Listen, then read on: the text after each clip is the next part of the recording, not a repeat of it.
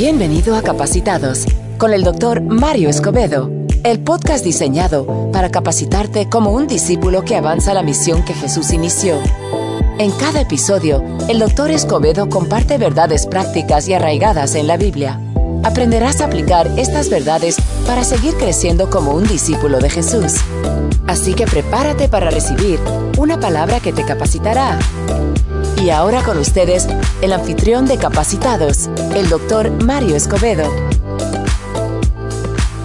Saludos, bendiciones y bienvenidos a Capacitados, el podcast. A cada uno de ustedes, mis condiscípulos, les extiendo una bienvenida. Sí, condiscípulos, tú y yo somos condiscípulos porque estamos en esta misma jornada de crecimiento como discípulos.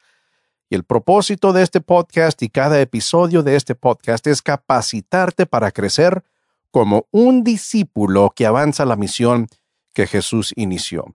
Este es el episodio número 9 que se está publicando en julio. He titulado este episodio Capacitados para un crecimiento sin límites. Déjame decirte lo que puedes esperar en este episodio. Voy a estar hablando acerca de cuatro disciplinas de discipulado para un crecimiento ilimitado. Date cuenta, cuatro disciplinas de discipulado para un crecimiento ilimitado. Ahora, estas disciplinas las puedes aplicar a tu vida si es que no las estás haciendo actualmente, o también, siendo que tú eres una persona que capacitas a otros, puedes enseñar estas cuatro disciplinas a cualquier persona que tú estés discipulando y te aseguro, te aseguro que si tú incorporas o si enseñas a los demás a incorporar estas disciplinas en su vida, van a haber crecimiento, sin duda, sin duda, van a haber crecimiento espiritual. Quiero invitarte a que visites mi página web para unos recursos gratis que te ayudarán a crecer como discípulo de Jesús. Primero está una enseñanza, una serie de talleres que yo he preparado y que he titulado Afirma tu llamado a predicar.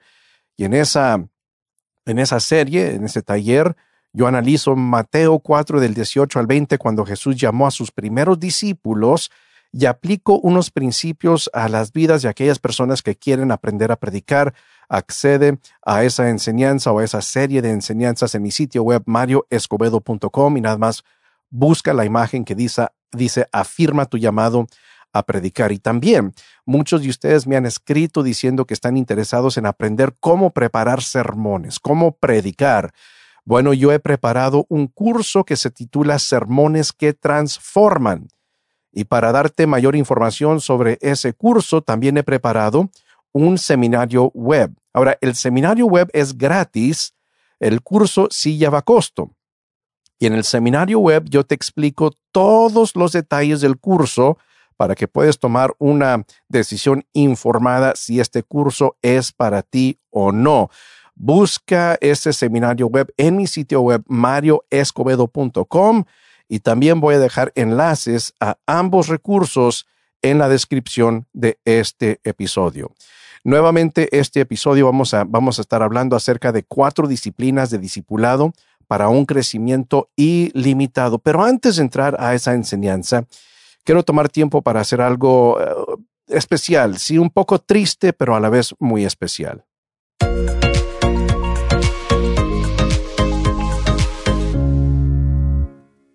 Aprovecho de esta oportunidad para recordar a un amigo. Rudy Rodríguez, yo creo que muchos de ustedes conocen a Rudy Rodríguez, que por muchos años viajó con Marcos Witt a través de toda América Latina y su saxofón, un sonido increíble, ungido, y las grabaciones de Marcos Witt de esos años, estoy hablando de muchos años atrás, 20, 25 años atrás, las grabaciones de Marcos Witt no, no serían las mismas sin el sonido del saxofón ungido de Rudy Rodríguez y él falleció el 3 de julio a las 6 de la mañana a consecuencia del COVID-19. Y y fue, fue amigo, fuimos amigos él y yo por muchos años, veintitantos años desde que yo lo conocí. Y, digo que fuimos amigos eh, en este sentido, pues él y su esposa Patsy vinieron a nuestra casa varias veces para cenar, juntos salíamos a cenar, De hecho, tres días antes de que él entrara al hospital, nos estábamos mensajeando, así nada más charlando, ¿no? Cosas, cosas así casuales. Éramos amigos. Y digo eso no para que digan, ay, fue, fue amigo de Ruth. No, no, no, no, no, no es para eso, sino que es, eso es relevante. El hecho de que yo era su amigo es relevante a lo que voy a decir de él. Y lo que yo puedo decir de Rudy, los veintitantos años que yo lo conocí, es que él siempre dio lo mejor de lo que él tenía y de quién era. Yo me, maravillaba porque Rudy, tú ya sabes y tú conoces quién es, él, como digo, viajó con Marcos Witt por muchos años a través de toda América Latina y él, tocaba con la banda de Marcos Witt en frente de literalmente miles, miles de personas. Pero lo que a mí me impresionaba es que cuando él regresaba a San Antonio, donde él radicaba, y yo lo invitaba a una iglesia de 150 personas, él llegaba.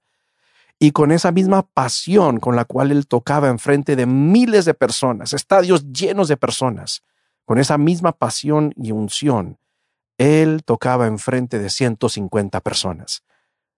Y a mí me impresionaba que también él tocó con los mejores músicos, literalmente, algunos de los mejores músicos en todo el mundo. Y cuando él llegaba a, las iglesias pequeñas donde yo lo invitaba, él tocaba con músicos de la iglesia. Y él nunca, nunca nos hizo sentirnos menos. él, y él, él daba lo mismo que él daba con esos grandes músicos de primer nivel. Él lo daba con nosotros en esas iglesias pequeñas. Y yo me di cuenta de lo siguiente, que Él siempre daba lo mejor de lo que Él tenía. No guardaba lo mejor de quien Él era y de lo que Él podía hacer, tocar el saxofón. No lo guardaba para los, entre comillas, los mejores nada más, los mejores momentos, los mejores músicos.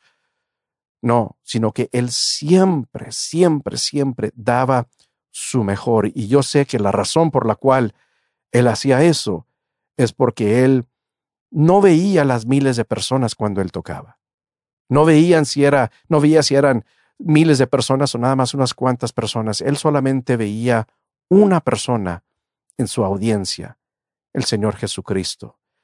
Y quiero, quiero tocarles nada más unas porciones de dos de mis solos favoritos de Rudy Rodríguez, que, que, cuando yo escucho estos solos casi lloro, casi lloro porque del punto de vista técnico, musical, eh, son increíbles, pero le agregas la unción y la pasión para Dios a estos solos y es algo increíble. El primero, quizá ya estás familiarizado con este solo, está en el álbum de Marcos Witt titulado Recordando, una misma senda.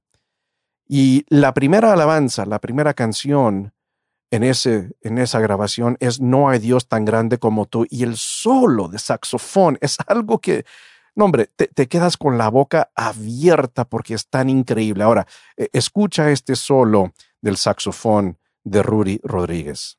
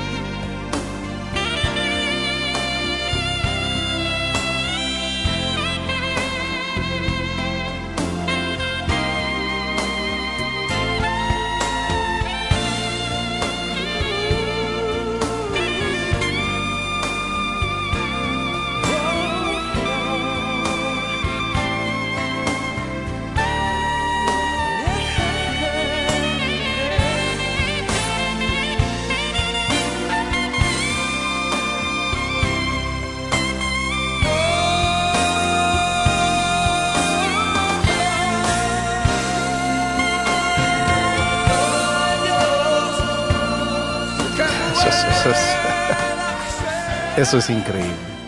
Eso es increíble.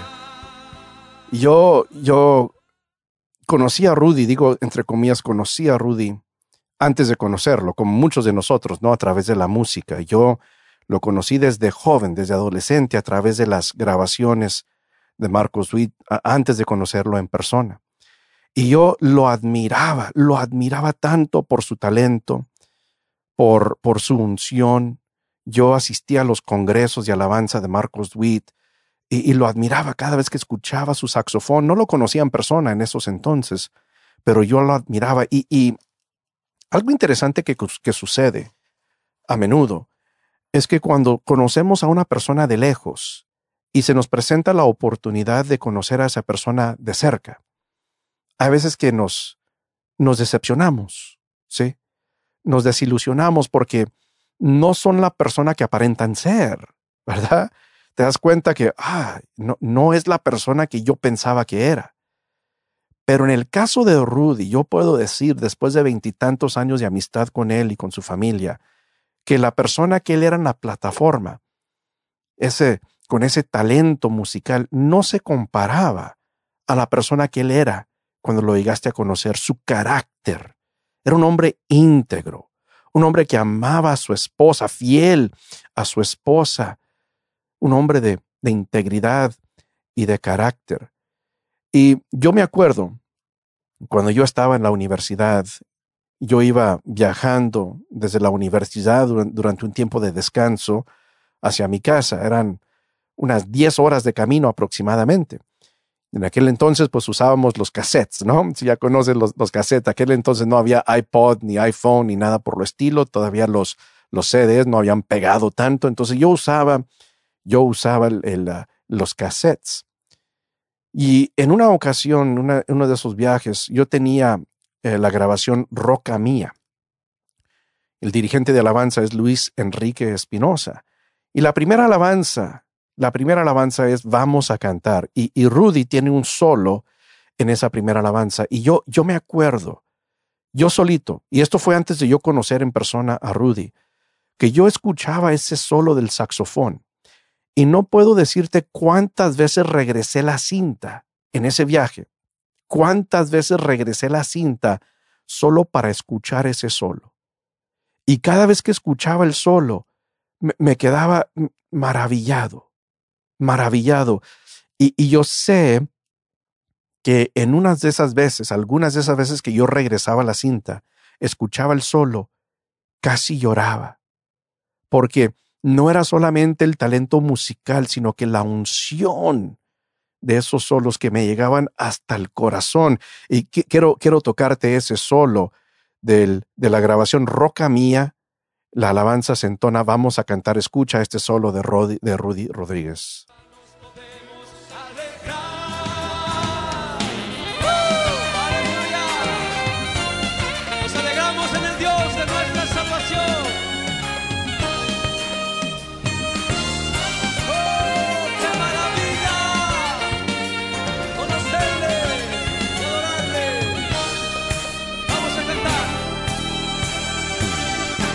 Te digo que en ese viaje, en ese viaje, regresé la cinta en esa porción.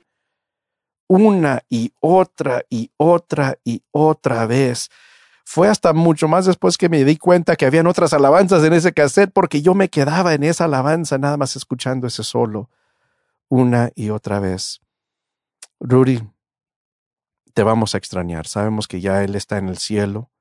Quizá ya acompañando la orquesta celestial tocando su saxofón delante de aquel que lo salvó. Seguimos orando por Patsy, por Jacob, por Benjamín y, y Sara, sus hijos, que el Señor les dé fortaleza y paz durante este tiempo. Si tienes la oportunidad, ora por la familia Rodríguez y dale gracias a Dios por este hombre quien fue usado para hacer grandes cosas para el reino de Dios.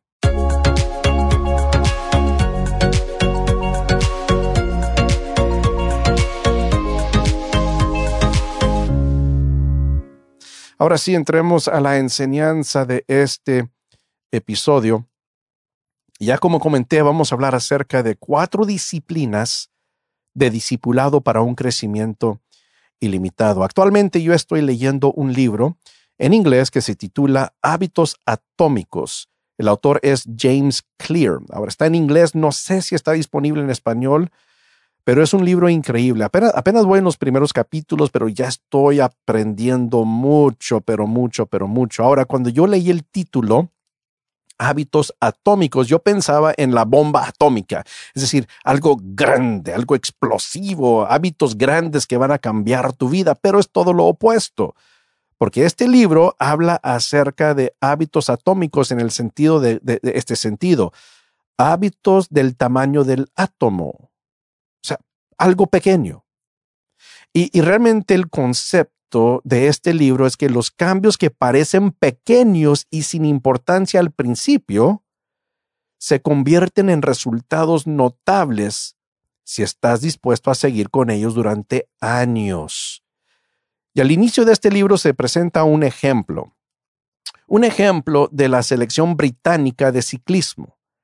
Y ahora, yo no sabía esto, pero aparentemente la selección de ciclismo de Britania en 95 años, del 1908 hasta el, mil, ah, hasta el 2003, 95 años, solamente ganaron una medalla de oro en los Juegos Olímpicos. Era una selección pésima. Jamás habían tenido un ganador en el Tour de Francia, la competencia más impresionante, más importancia, de más importancia en el mundo del ciclismo. ni, un, un solo ganador en toda la historia del, Tour de Francia jamás un, ganador. De hecho, llegó a tal extremo que ciertas marcas de bicicletas, ciertas empresas que hacían bicicletas, rehusaban vender sus bicicletas a la selección británica, porque decían, no, no, no, no, pues si los otros países, las otras selecciones, los ven a ustedes usando nuestras bicicletas, son tan malos que tal vez van a culpar la bicicleta porque ustedes son tan malos y rehusaban, fíjate bien, rehusaban venderles sus bicicletas. Bueno, encontraron a un nuevo entrenador. Y entonces este nuevo entrenador dijo que iban a comenzar a mejorar en diferentes áreas importantes del ciclismo, pero dijo lo siguiente, vamos a mejorar por 1% nada más. 1% nada más. Vamos a mejorar en las diferentes áreas. Es decir, no estaba buscando hacer cambios drásticos, cambios grandes, estaba buscando hacer cambios del tamaño del átomo. Y decía, vamos a mejorar por 1% nada más que, así, que, que hicieron. Bueno, por ejemplo, cambiaron los asientos de las bicicletas, asientos más cómodos, un cambio pequeño, nada grande, nada extraordinario, un cambio del tamaño del átomo. Cambiaron los uniformes, cambiaron el gel de masaje que usaron para la recuperación, para tener una recuperación más rápida. Trajeron a un cirujano, fíjense nada más, trajeron a un cirujano para enseñarles a los ciclistas cómo lavarse las manos para evitar ingriparse. Porque si había gripa, pues no podían entrenar y quizás se iba a contagiar otro miembro del, equipo. Entonces, eh, cambios atómicos del tamaño del átomo. Cambiaron el colchón, la almohada de cada ciclista para aprovechar el descanso al máximo. De hecho, pintaron la camioneta que usaban para transportar las bicicletas de un sitio al otro, pintaron por dentro la camioneta totalmente de blanco. ¿Por qué? Porque de esa manera podían ver las basuritas, la basurita que había en, la camioneta que después podía entrar al mecanismo de las bicicletas y arruinar las bicicletas. Pero con la camioneta por dentro pintada blanca podían ver las, las basuritas y así limpiar. Cambios pequeños, nada grande, nada impresionante, nada que si uno lo viera aisladamente dijera, oh, wow, qué impresionante ese cambio. No, todo lo contrario. Fueron cambios pequeños Ahora, ¿cuál fue el resultado de esos cambios atómicos, esos cambios pequeños? Interesantemente, en los Juegos Olímpicos del 2008, después de haber implementado algunos de estos cambios atómicos, en los Juegos Olímpicos del 2008, la selección británica ganó el 60% de las medallas de oro. Fíjate nada más de cero, de, una sola medalla en 95 años de historia al 60% de las medallas de oro en los Juegos Olímpicos del 2008. En los Juegos Olímpicos del 2012 establecieron nueve récords olímpicos y siete récords mundiales. Imagínate nada más. Después de una sequía de tantos años de no hacer nada, de no ganar, de no destacarse, de repente, digo entre comillas, de repente, nueve récords olímpicos, siete récords mundiales. En el 2012, el primer ganador inglés del Tour de Francia. Y después, otros ganadores del Tour de Francia en el 2015, 2016 y en el 2017. 178 campeonatos mundiales en un lapso de 10 años, del 2007 al 2017. Y en ese lapso de tiempo también cinco campeones del Tour de Francia. Qué impresionante.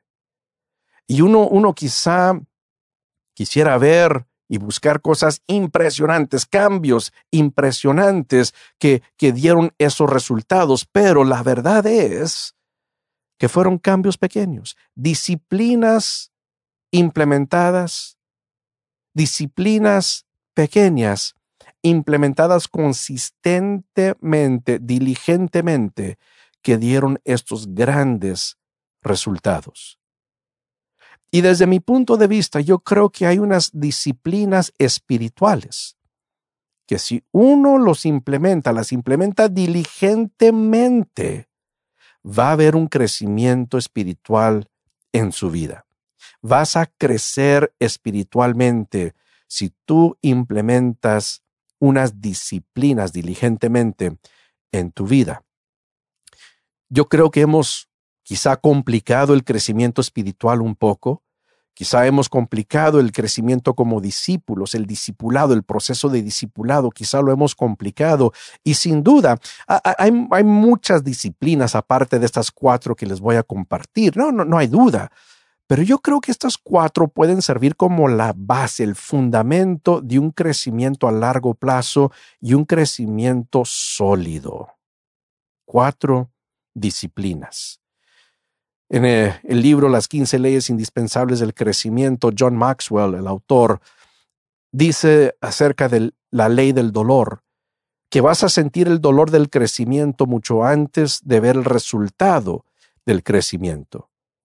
Y cuando hablamos acerca de estas cuatro disciplinas, no esperes ver ver unos cambios de la noche a la mañana. De hecho, va a ser un poco doloroso incorporar, implementar diligentemente disciplinas nuevas en tu vida puede ser algo que te causa un poco de, dolor, te, te estira, te saca de tu zona de confort, pero vas a ver el resultado si tú continúas diligentemente activando e implementando estas disciplinas. En ese mismo libro que les comenté, Hábitos Atómicos por James Clear, él dice lo siguiente, los pequeños cambios a menudo parecen no hacer ninguna diferencia, hasta que se cruza un punto crítico. Los resultados más poderosos de cualquier proceso de capitalización se retrasan, es decir, se tardan. Necesitas ser paciente. Sigue diciendo, un hábito atómico es un pequeño hábito que forma parte de un sistema más amplio.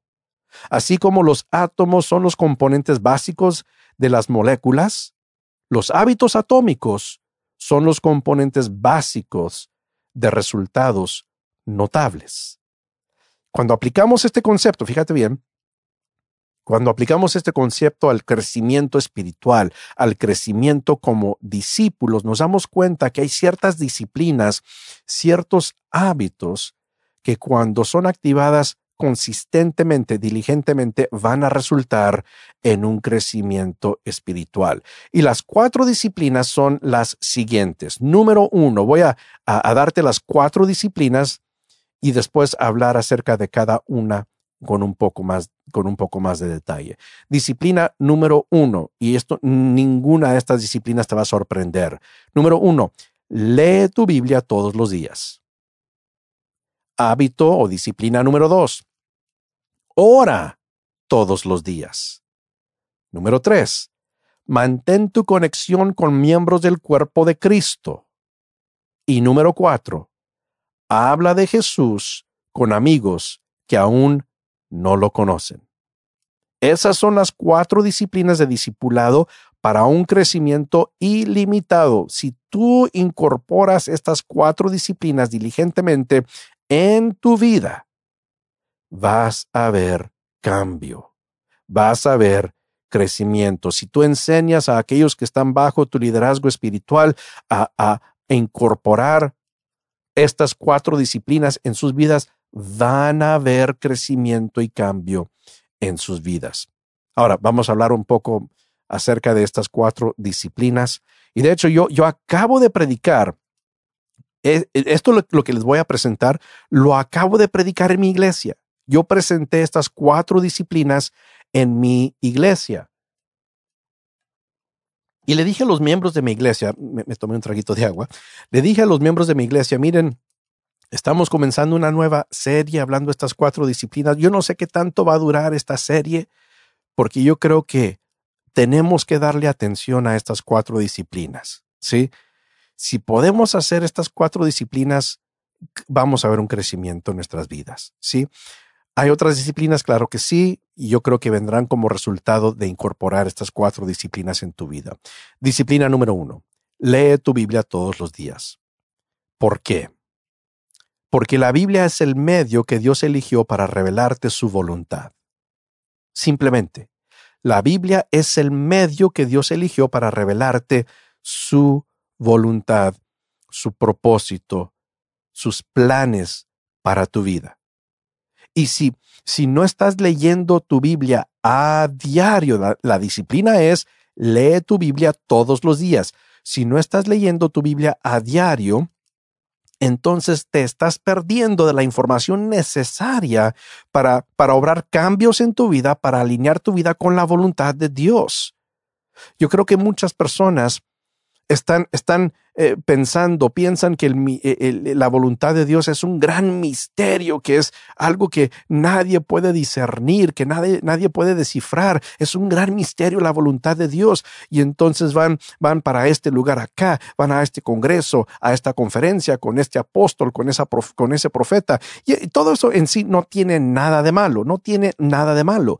Pero si lo estás haciendo para buscar la voluntad de Dios, estás tristemente equivocado, porque Dios ya te reveló su voluntad en su palabra. Y el medio principal donde debes buscar, la fuente principal donde debes buscar la voluntad de Dios para tu vida es la palabra de Dios, la Biblia. Fíjate lo que dice el Salmo 119, versículo 105. Tu palabra es una lámpara que guía mis pies y una luz para mi camino. ¿Ves? Te revela la voluntad de Dios para tu vida. Te revela la senda donde debes caminar, los pasos que debes dar en tu vida espiritual. Eso, eso lo hace para ti la Biblia. Y ahora fíjate que la disciplina es leer tu Biblia todos los días. Y lo que yo le digo a la gente de mi iglesia, y te lo digo a ti también, digo lo siguiente, ¿puedes descansar de leer tu Biblia un día? Sí. ¿Cómo? O sea, si la disciplina es leer tu Biblia todos los días, sí, los días cuando puedes descansar de leer tu Biblia es aquellos días cuando no tienes que respirar. Si no tienes que respirar en cierto día, ah, entonces en ese día no tienes que leer tu Biblia. Y yo sé que ni uno de nosotros quiere llegar a ese día cuando ya no estemos respirando, ¿verdad? Entonces, lee tu Biblia todos los días. Incluso los domingos. Ay, pero ya voy a la iglesia. Soy el predicador o voy a escuchar una prédica. ¿Y eso qué tiene que ver con nada? ¿Qué, qué tiene que ver? Lee tu Biblia todos los días.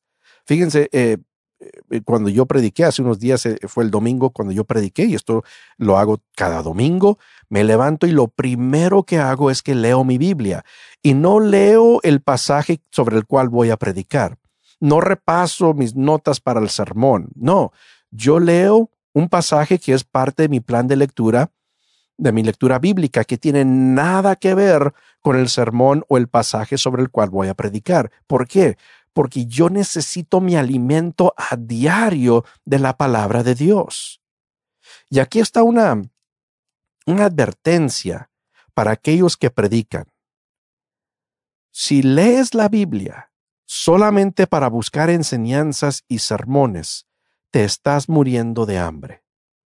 Y, aquí te voy a, confesar, aquí entre nosotros nada más, que yo he pasado por etapas en mi vida como predicador, que la única vez que yo leía mi Biblia era para buscar un sermón, para buscar una enseñanza. Y no puede y no debe ser así. Si eres alguien que predica cada semana o cada de vez en cuando, no importa. No abras tu Biblia únicamente cuando te toca buscar o preparar un sermón tienes que leer tu Biblia para, para tu crecimiento espiritual para buscar la voluntad de Dios para tu vida, independientemente del sermón que tengas que preparar. No, no, no. Lee tu Biblia todos los días porque es el medio que Dios eligió para revelarte su voluntad. Disciplina atómica número uno. Lee tu Biblia todos los días. Y, fíjate, fíjate, lo que vas aprendiendo en la palabra de Dios se va a ir acumulando. Quizá no veas un cambio drástico un día con un día que leas tu Biblia, pero se va acumulando. Toda esa palabra de Dios se va acumulando en tu corazón, se va acumulando en tu espíritu y en tu mente.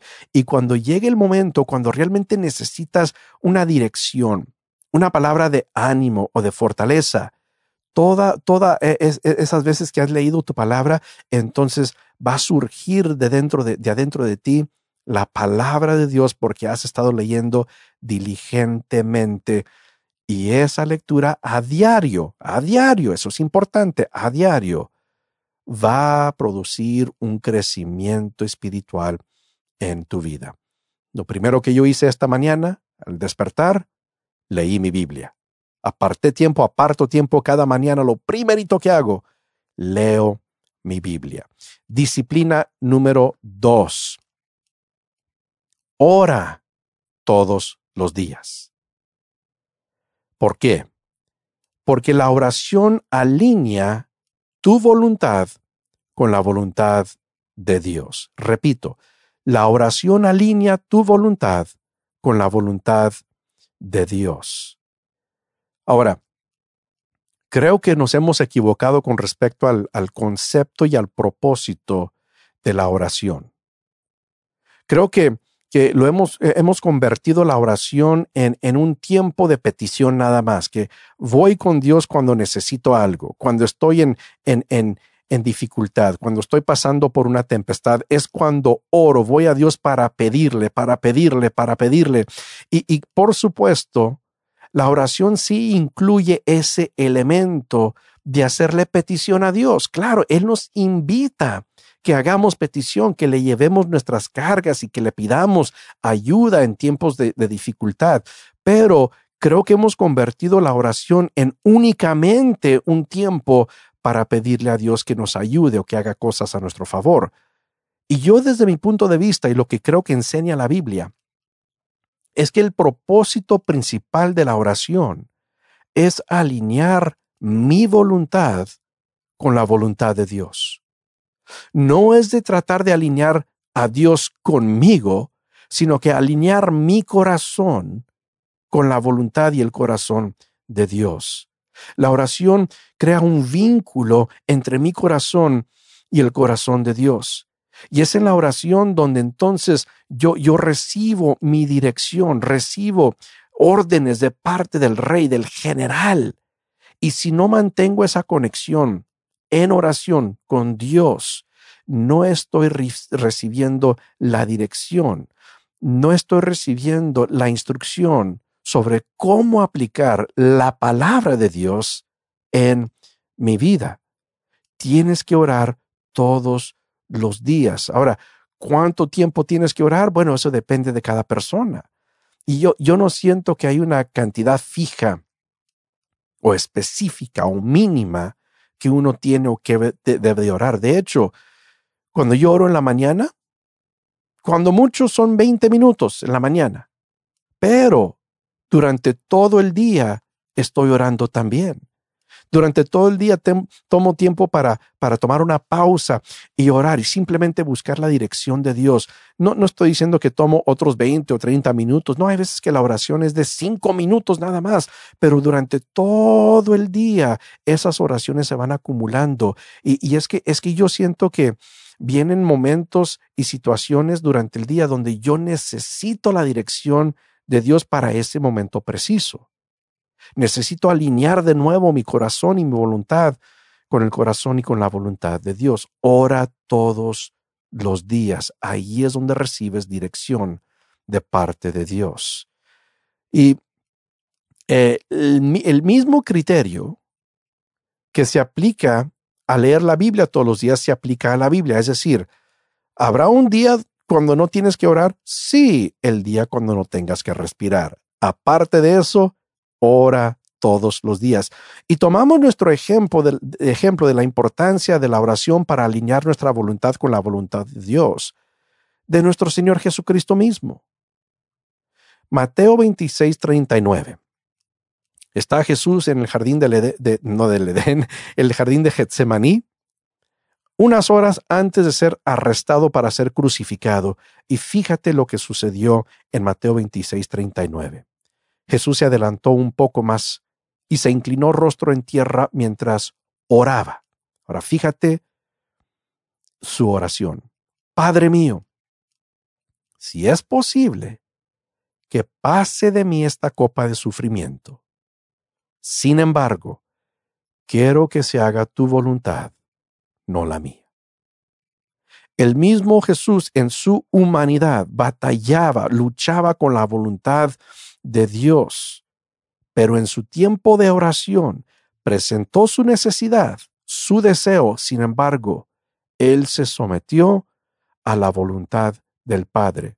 ¿Cuándo y cómo? En oración. Y tú y yo haríamos muy bien en seguir el ejemplo del Señor Jesucristo, en someter nuestra voluntad al Padre, y eso lo hacemos cuando oramos. Y yo, yo reconozco que en mi humanidad, yo lucho. A veces que yo lucho con la voluntad de Dios. A veces que no quiero hacer la voluntad de Dios porque en mi humanidad me va a incomodar, me va a estirar. Y es en la oración donde yo tomo tiempo para alinear mi voluntad con la voluntad de Dios. Ora todos los días. Disciplina número dos, ora todos los días. Haz eso y vas a ver un crecimiento increíble en tu vida. Ahora, yo sé que estas dos disciplinas, la una y la dos, nada nuevo, ¿verdad? Nada sorprendente. Es algo básico. Pero creo que nos hemos alejado de estas disciplinas. Disciplina número tres, muy importante. Mantén tu conexión con miembros del cuerpo de Cristo.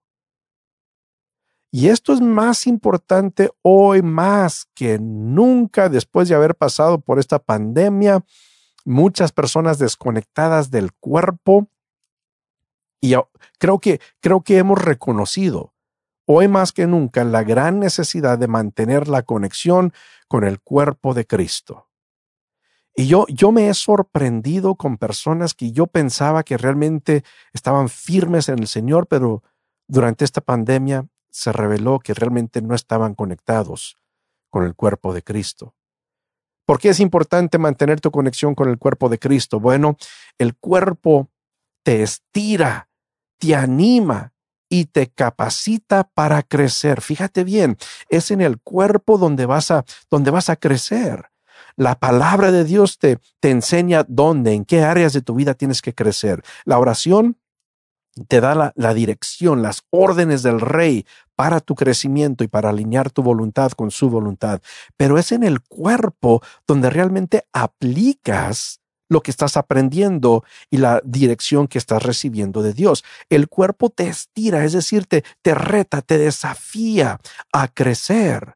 Hay personas que te van a decir, miembros del cuerpo, que te van a decir, oye, he notado que en tu vida estás haciendo tal y tal. Y si les has dado ese, ese permiso, tienes esa, o más bien tienen esa confianza contigo, puedes ver un crecimiento increíble en tu vida si tú permites que otros miembros del cuerpo te, te, te, te llamen a cuentas, te pidan una responsabilidad, que, que te estiren, que te incomoden, que, que observen, que, les des permiso de, de decirte quizá dónde es que estás débil en tu caminar espiritual. El cuerpo de Cristo te estira para crecer, pero a la vez el cuerpo te anima. Oh, eso, eso es tan increíble. El cuerpo de Cristo te anima cuando estás pasando por dolores de crecimiento, cuando estás pasando por momentos de dificultad, cuando estás pasando por tempestades y tormentas en tu vida, el cuerpo está para animarte. Y el cuerpo está para capacitarte para crecer también. Yo he comentado en otros episodios de este podcast que yo, yo siento que mi papel, mi rol como pastor de una iglesia es, porque esto es bíblico, esto lo enseña Pablo en Efesios, mi papel es de capacitar a los santos para el trabajo del ministerio. Y el cuerpo te capacita, te ayuda a aprender, te capacita, te da la enseñanza y la, información necesaria para llevar a cabo la voluntad de Dios para tu vida en forma práctica. El cuerpo te capacita. No puedes desconectarte del cuerpo porque al estar desconectado del cuerpo no estás recibiendo ese estiramiento, ese ánimo y esa capacitación que necesitas para tu crecimiento. Y por eso disciplina número tres, tan importante, mantén tu conexión con miembros del cuerpo de Cristo. Uno de estos días, ponte a buscar en la Biblia. Puedes usar internet o tal vez un software bíblico para buscar esto, pero nada más busca en el Nuevo Testamento especialmente cuántas veces aparece la frase los unos para los otros o algo así por lo estilo. Y te vas a maravillar de cuántas veces se nos exhorta usando esa frase los unos para los otros, llevar las cargas los unos de los otros, por ejemplo. ¿Por qué? Porque el cristianismo nunca fue diseñado para el individuo, fue diseñado para el cuerpo de Cristo. Fue diseñado para que tú fueras parte de un cuerpo, no que fueras un miembro así, ahí aislado, amputado del cuerpo. No, no, no, no. Tienes que mantener tu conexión con el cuerpo de Cristo. Ahora, yo cuando, cuando a mí me piden una cita para un consejo pastoral, yo, yo he desarrollado la, costumbre de hacer tres preguntas. Y estas tres preguntas básicamente pues son estas tres disciplinas. ¿Sí? Cuando me, me, me, comentan sus problemas, lo que están pasando, les digo, bueno, déjame hacerte unas, unas preguntas. Porque mira, veniste con un pastor, no estás hablando con un consejero, ni con un psicólogo, terapista. No, no, no. Estás hablando con un pastor. Mi negocio, entre comillas, negocio, es asuntos espirituales. Por lo tanto, mis preguntas van a ser en el ámbito espiritual. Y, les pregunto lo siguiente. ¿Estás leyendo tu Biblia? ¿O qué tan seguido estás leyendo tu Biblia? ¿Cómo está tu vida de oración? ¿Estás manteniendo tu conexión con el cuerpo de Cristo? Y si responden no a las tres preguntas, entonces yo les tengo que decir, lamentablemente, no hay mucho que yo puedo hacer para ti. Porque si no estás leyendo tu Biblia, no estás orando y no mantienes tu conexión con el cuerpo de Cristo, no sé qué decirte. Porque mi consejo para ti va a ser, lee tu Biblia, ora, mantén tu conexión con el cuerpo de Cristo. Y si no lo estás haciendo, realmente no tengo nada más que decirte. Claro, voy a orar por ti, quizá pueda ofrecerte, sugerirte un plan de acción, pero, pero todo eso realmente no vale nada si no estás leyendo tu Biblia, si no estás orando y si no mantienes tu conexión con el cuerpo de Cristo. Y te voy a decir que a algunos les molesta eso. Quieren que yo como pastor les resuelva el problema, les dé la solución, que les apapache, pero no quieren escuchar, ¿a poco yo tengo que hacer algo? Pero es cierto, es cierto.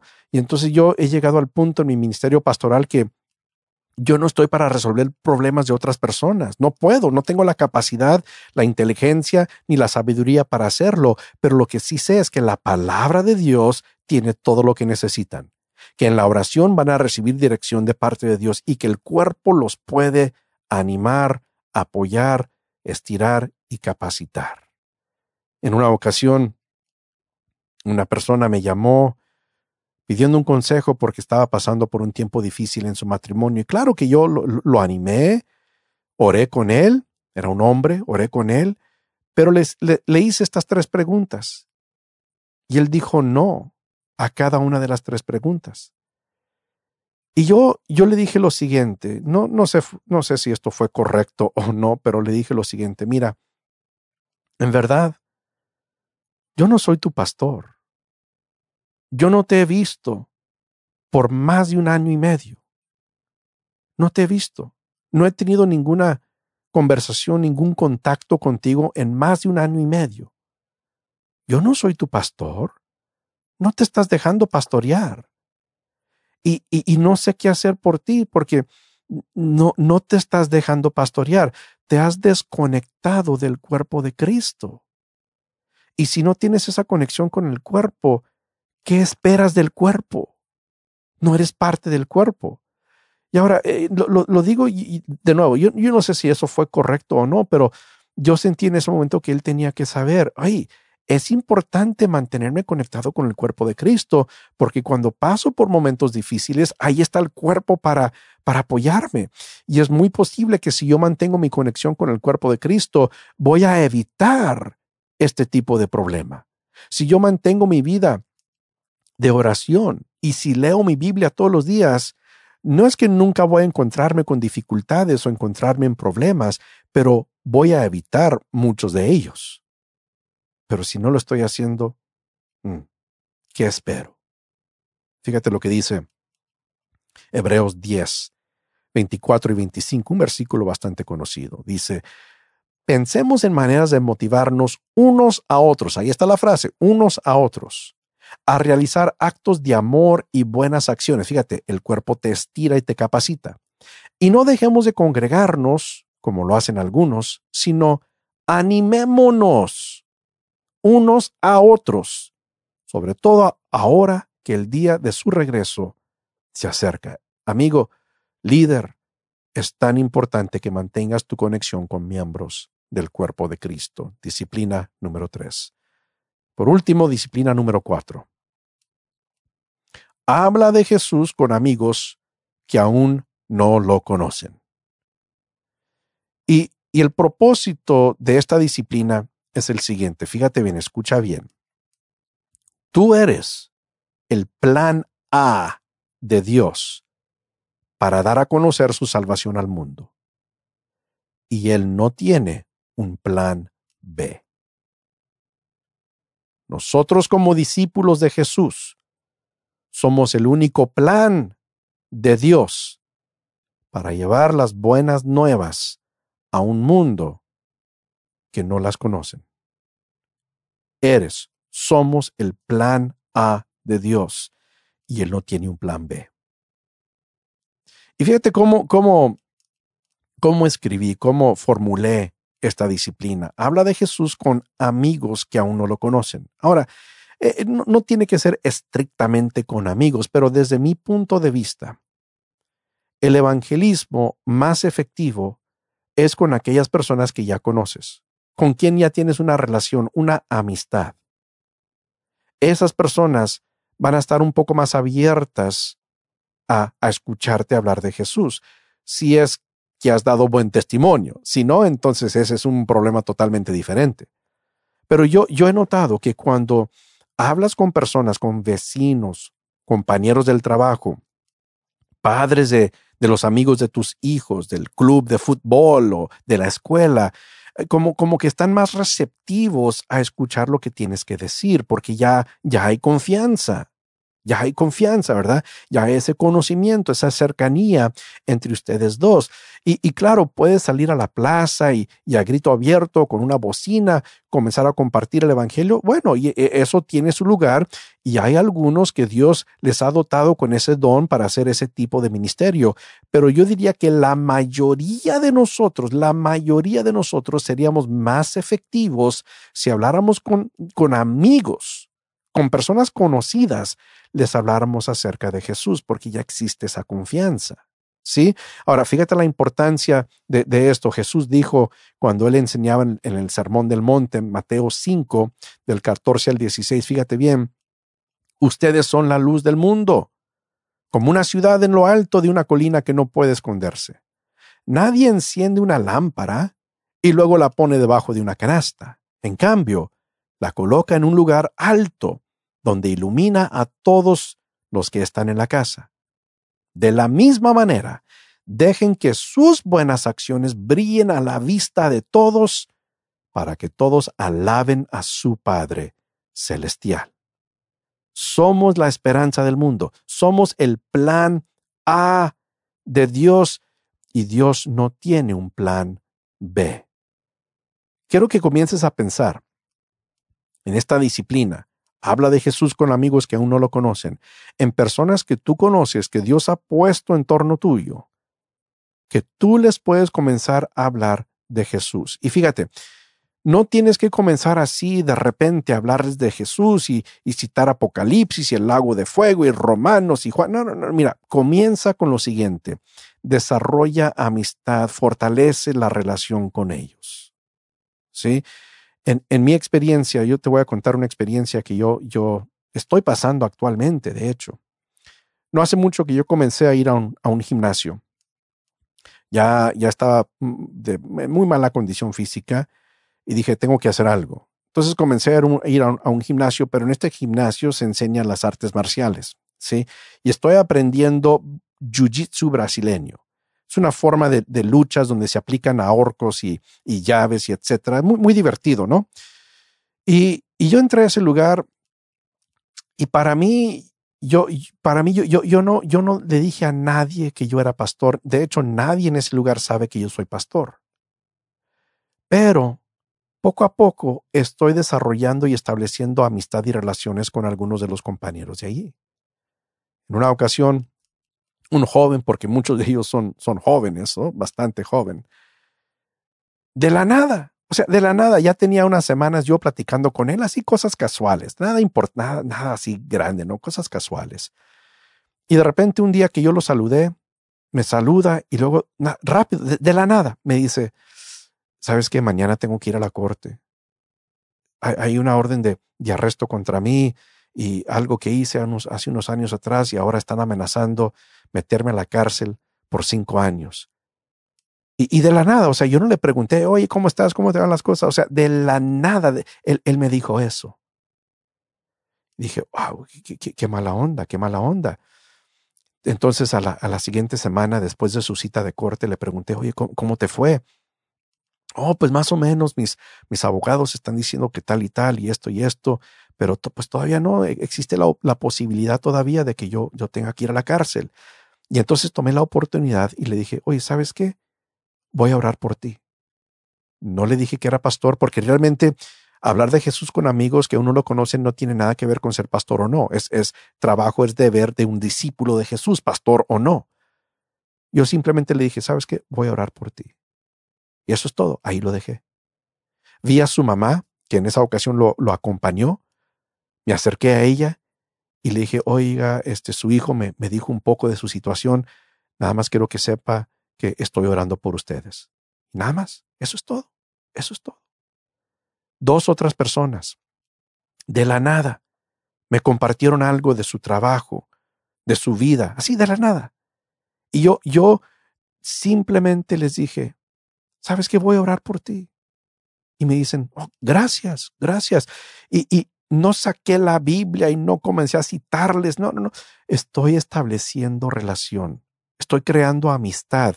Estoy permitiendo que mi testimonio hable por mí. Y yo sé que en, el, en el momento adecuado el Señor me va a indicar, ahora sí, preséntales a Jesús.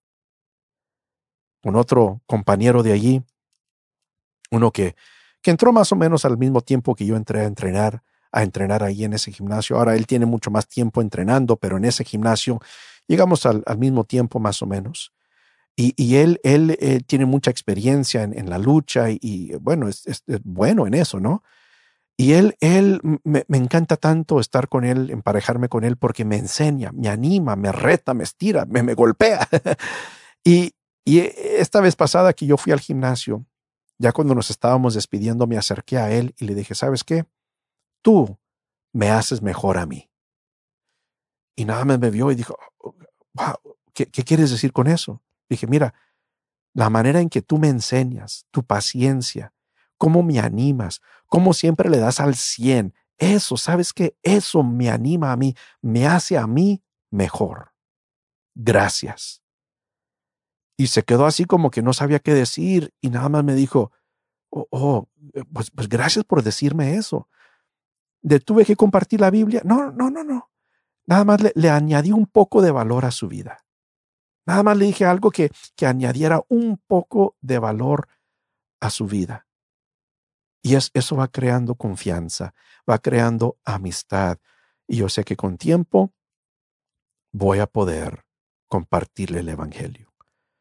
Esto es deber de cada uno de nosotros. Y cuando comienzas a compartir, hablar de Jesús con amigos que aún no lo conocen, fíjate, e, eso te, te va a forzar a crecer. Porque alguien te va a hacer una pregunta y tú no tienes la respuesta. Vas a tener que leer la Biblia, estudiar la Biblia más, conocer bien lo que les vas a presentar. Vas a necesitar estar empapado en la oración para ir en, la fuerza del Espíritu Santo. Vas a necesitar en ocasiones el apoyo en oración o, con su presencia, a los otros miembros del cuerpo que te acuerpen, que te, que te ayuden, que te respalden, acompañen quizá para hablar con personas que no conocen a Jesús. Fíjate, todo esto va, va entretejido, va todo enlazado, todo esto, pero resulta en un crecimiento impresionante.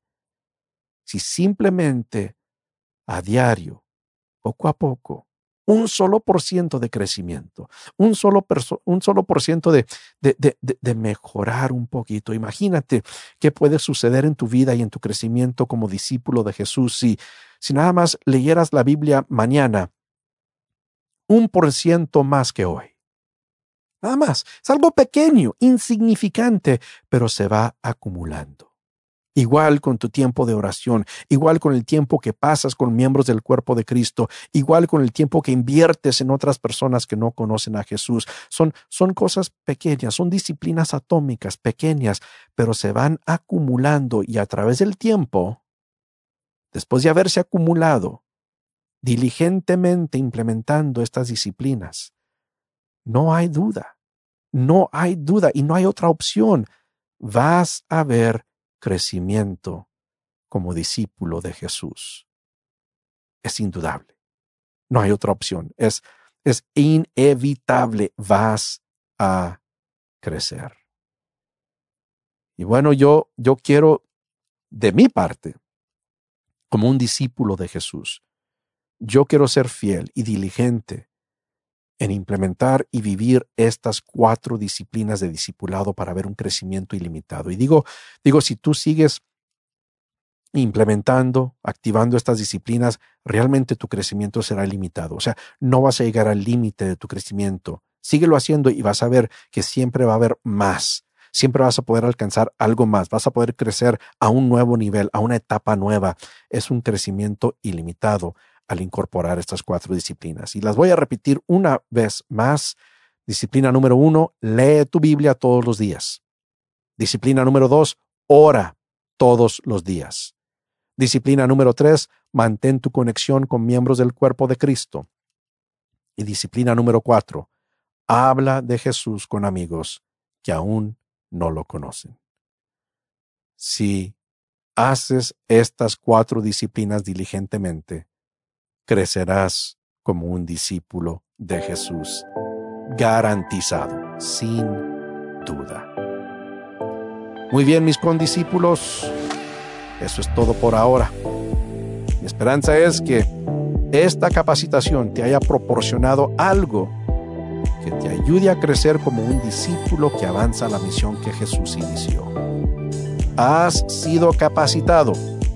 Ahora, toma lo que has aprendido, avanza la misión de Jesús y capacita a los demás. Hasta la próxima. Que Dios te bendiga. Gracias por sintonizar este episodio de Capacitados con el doctor Mario Escobedo. Nuestra oración es que lo que aprendiste en este episodio te haya animado y desafiado. No olvides suscribirte a este podcast para siempre recibir las nuevas enseñanzas. Además, asegúrate de obtener recursos adicionales en el sitio web del Dr. Escobedo, marioescobedo.com y en su canal de YouTube. Los enlaces de ambos se encuentran en la descripción de este episodio. Nuevamente, gracias y que sigas siendo enteramente capacitado.